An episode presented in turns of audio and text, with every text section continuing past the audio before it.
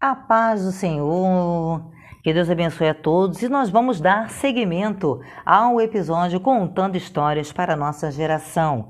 E nós vamos aí seguir com 2 João capítulo 2. Diz assim a palavra de Deus: E no dia terceiro houve um casamento em Caná da Galileia, e a mãe de Jesus estava lá. E também foram convidados Jesus e seus discípulos para o casamento. E tendo acabado o vinho, a mãe de Jesus lhe disse: Eles não têm vinho.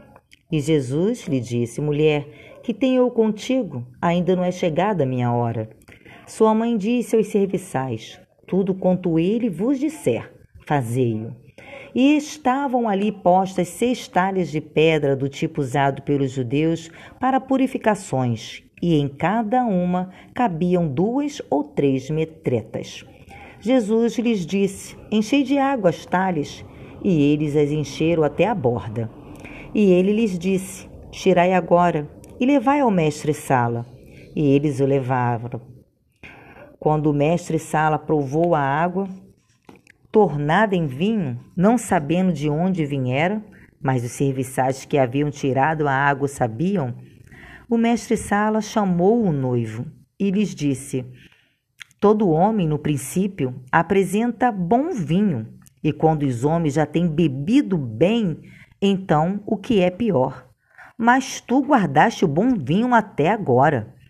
E esse começo de milagre fez Jesus em Caná da Galileia e manifestou a sua glória, e os seus discípulos creram nele.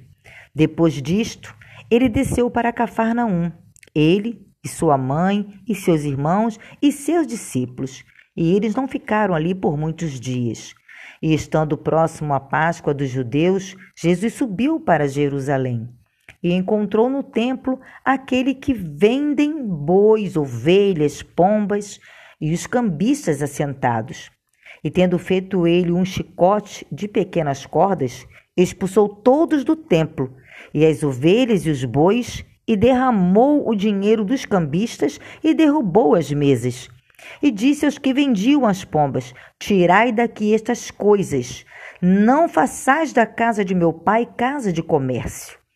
E lembraram-se os seus discípulos de que está escrito: O zelo da tua casa me devorará.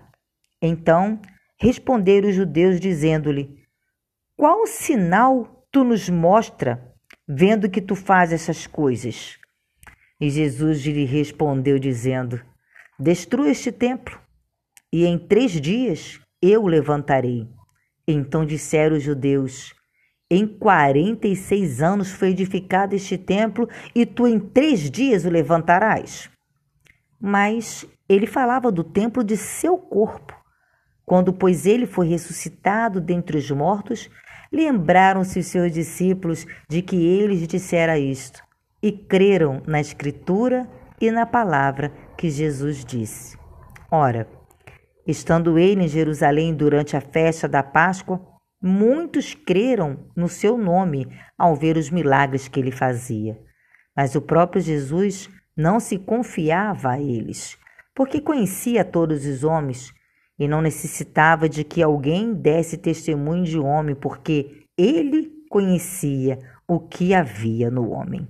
E esta é a palavra de hoje. Que Deus te abençoe. Compartilhe essa palavra para que edifique a vida da sua geração, do seu próximo, a quem você ama.